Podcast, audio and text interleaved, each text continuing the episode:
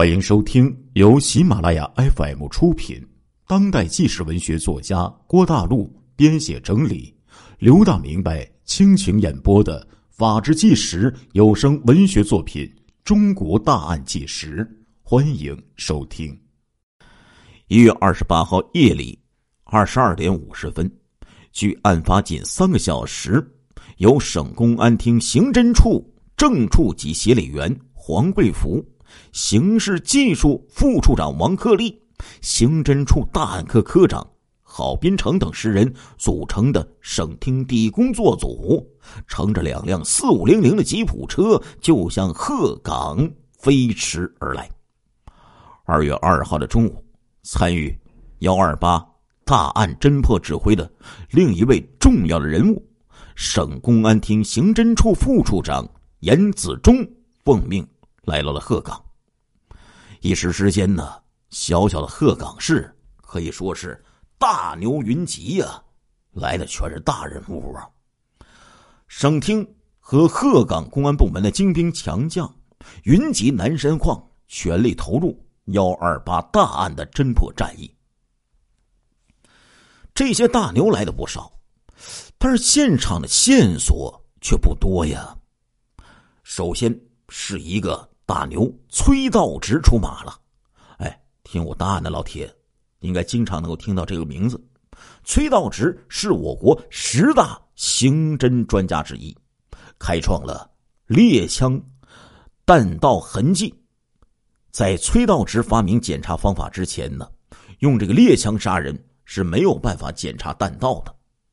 经过检查，现场发现了十七枚十二号猎枪的弹壳和一枚实弹。根据对歹徒使用枪支的分析，都是猎枪，还有一个小口径的运动步枪。这种枪啊，只是在比赛当中使用的。崔道直经过艰苦的分析，确定了猎枪和步枪的大体的型号。只是这对于办案呢，并没有什么用处。一九九六年，那时候国家刚刚出台。枪支管理法还没有全面执行。九六年呢，在东北啊，那时候军用枪支大多呢都被收缴了，但市面上还有不少猎枪和小口径的运动步枪。几年前，这些枪支和弹药都是可以合法购买的，警方一时之间也没有办法全部的抄走啊。根据统计。仅仅鹤岗市从一九九一年到一九九五年就收缴猎枪和小口径的步枪近千支啊，周边几个县市收缴的猎枪总数不下上万把呀。收缴的已经这么多了，那没上缴的呢还有很多呀。想要通过这个长枪的型号来进行追查歹徒，那基本上就没有可能。唯一比较有价值的，是歹徒使用过那把自制手枪，这个呀是在市面上买不到的。根据崔道直的分析，这把自制手枪是用发令枪改装的，更换了枪管，还有一些核心零件，发射钢珠。如果在三米内使用，这把自制手枪威力还是巨大的，可以打死人。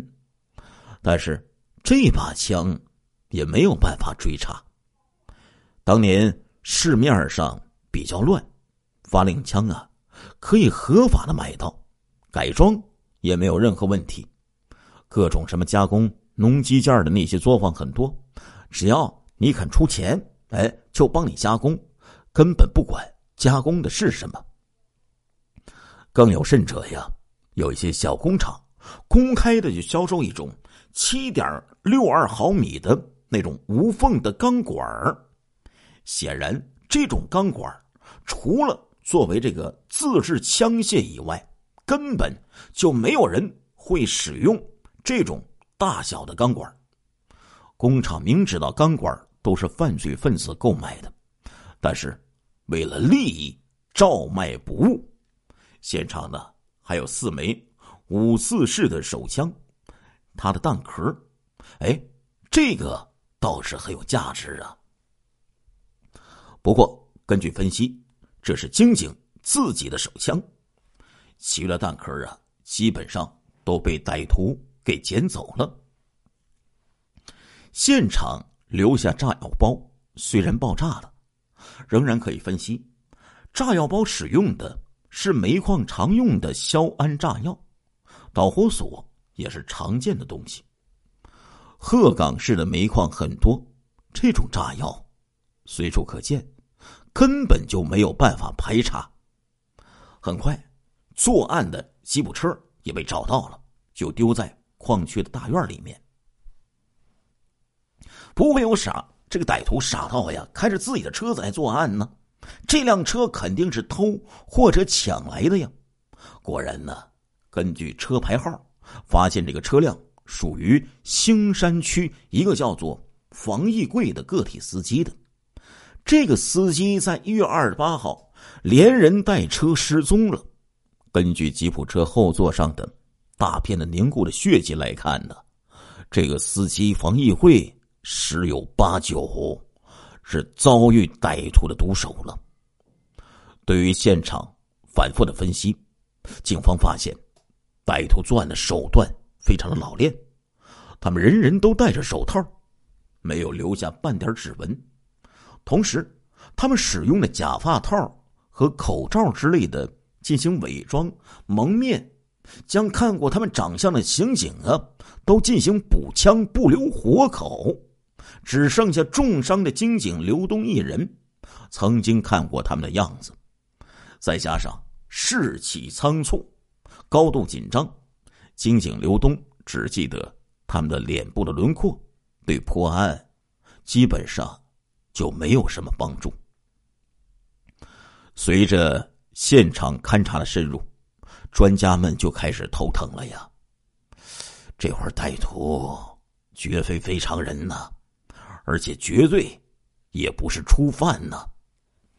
歹徒作案手段非常高明，分工明确，枪法准确，更重要的是胆大妄为。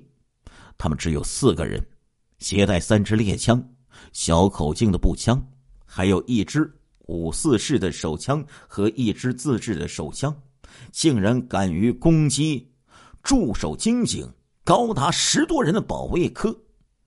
要知道，保卫科不仅有手枪，还有五六式的自动冲锋枪啊！一旦发生枪战，歹徒绝对不会占优，甚至会凶多吉少。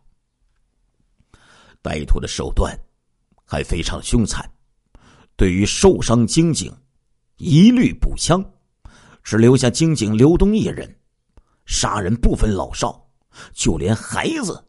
都一枪打死。歹徒心思缜密，将射击留下的弹壳尽量还捡走，以避免暴露目标。更有甚者呀，后来找到的这辆吉普车，还被歹徒用酒精啊都给擦拭了一遍，什么痕迹也都没有留下。更关键的是，这会歹徒对南山矿保卫科。非常熟悉，他们开枪射杀了两个办公室的警警，只用了不到十秒钟的时间。现场勘查没什么线索，上面又限期破案，专组啊感觉非常头疼啊。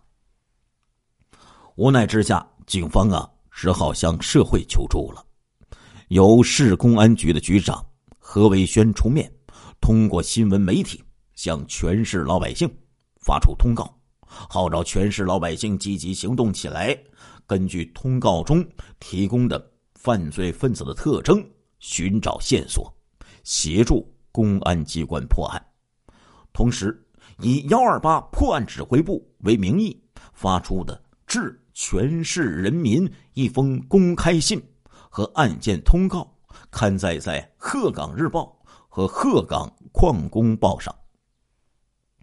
鹤岗市老百姓啊，还是特别积极的，几天内就有几十条线索就提供上来了。但是经过专案组的分析，一一排除，没有一个对破案有帮助的。这样，这起案件就进入了死胡同了。万般无奈之下，刑侦专家呀，只能对唯一可能的一个突破点，就是那具被打死的歹徒的尸体，开刀了。这具尸体呀，是一名年龄二十五岁左右的男性，身高呢一米七三左右，身上肌肉很多，相当的强壮。这一具的尸体脸上中了两枪，几乎都被打烂了，而且又被大火灼烧，尸体全身焦黑，相貌早就已经无法辨认了。一开始呢。专家并不知道这具尸体是歹徒的尸体，而误以为是京警沈连军。他当晚也是这个值班人员之一。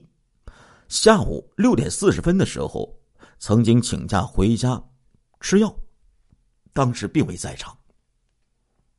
京警沈连军知道出事以后，第二天赶到保卫科，警方这才发现，啊，原来认错人了，尸体。是匪徒的呀！通过对尸体的反复解剖，警方发现了几个疑点。之前说的那个张永华一枪打在这个歹徒的脸上，哎，他从罪犯的这个右颊呀，子弹就穿过头部，但是没有击中要害，并不致命。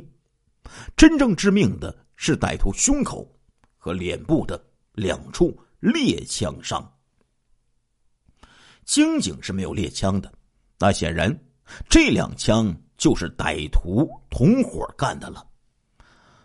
专案组认为，这个歹徒没有死，因为奄奄一息，没有办法搬运，同伙就凶残的杀人灭口，胸口这一枪击中要害，已经可以致命了。那歹徒为什么？还要对他的脸上补上一枪呢。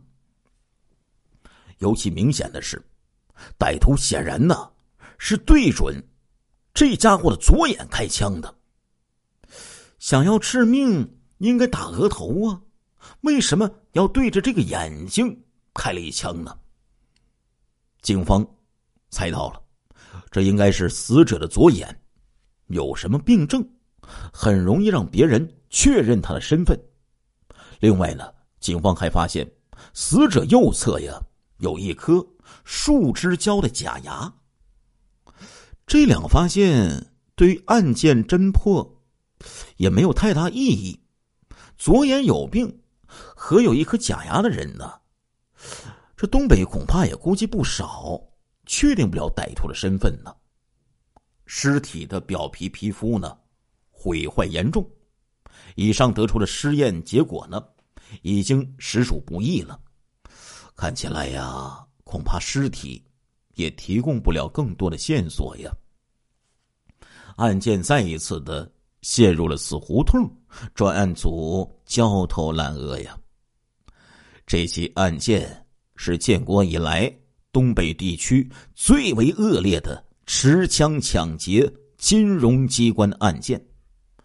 公安部极为重视，连中南海高级首长也知道了这件事儿。首长下达指示，下令务必限期破案。在四面的压力下，专案组没有其他的办法，只能反复的检验匪徒的尸体。就在陷入绝境的时候，另一个大牛人物车德仁。终于有了重大的发现。车德仁是我国著名的法医权威，擅长对于尸体细微处的检验。车德仁对于这具烧毁的尸体反复解剖，连一个指甲盖都不放过。终于有了惊天的发现。为什么呢？在这个尸体烧烂的这个右上臂呀，车德仁发现了。当地的法医没有发现的一个东西，哎，这个右臂上有一小块纹身，是龙的形状。车德人花费巨大精力和自己的才华，将这个纹身呢，大体上就给复原了。这样一来，案件可有了重大的线索了。车德人认为，这伙歹徒手法熟练，绝对呀是惯犯。也就是说，以前肯定被公安机关打击过，甚至是服过刑。况且呢，九十年代，好人怎么会在身上纹身呢？既然发现了如此重要的纹身，就可以在公安系统和社会上公布，应该很快就能发现死者是谁了。而这种案件歹徒啊，肯定都是伙同熟人作案。一旦知道死亡歹徒的身份，案件基本上就可以说是破了。二月十四号，专案组将纹身的同案就下发到了东三省的监狱、劳教所、看守所、收审所和各派出所。令人兴奋的是，第二天，也就是十五号，就有好消息。传了过来，鹤岗市公安局收审所的所长张春清接到照片之后，组织狱警辨认，还命令犯人呢也一起前来查看。结果，收审所十二号监犯李宝生一眼就认出了这个纹身，这不是田园胳膊上的纹身吗？根据这个。这个囚徒李宝生回忆，他有个同学叫做田宇，两个人呢比较熟悉。田宇的哥哥田园的胳膊上就有这样一个纹身。更重要的是，这个田园呢，生下来左眼眼皮和常人不同，他平时哪怕是睁着眼睛，这眼睛看起来呀也是闭着的，有明显的特征。两个人接触过很多，再加上纹身里面有独特的文字，李宝生认为自己绝对不会认错，这就是田园。由此，死亡歹徒身份就被确定了，对这起案件侦破有着极大的帮助。根据警方调查，这个田园呢，原来是一个恶迹斑斑的家伙，他的家。住在鹤岗市的南山区，今年刚刚二十六岁。中学毕业以后，田园在煤矿干了两年，就决定下海经商。九三年呢，他借了一笔款子，大概有六千块，开了一个饭店，亏的是一塌糊涂啊。饭店关门之后，田园就在社会上面瞎晃。早在四年前，二十二岁的田园。就曾经被抓捕过。一九九一年一月二十五号，小金鹤储蓄所被两个男人持枪抢劫。好在储蓄所里这个男员工比较多，共有五六个人。东北人呢，他性格烈呀。虽然歹徒当时朝天开了一枪，储蓄所的几个男人还是直接抄家伙。就和匪徒拼命啊！连两个女职员也对劫匪砸东西。小金鹤储蓄所距离公安局大概有一百多米。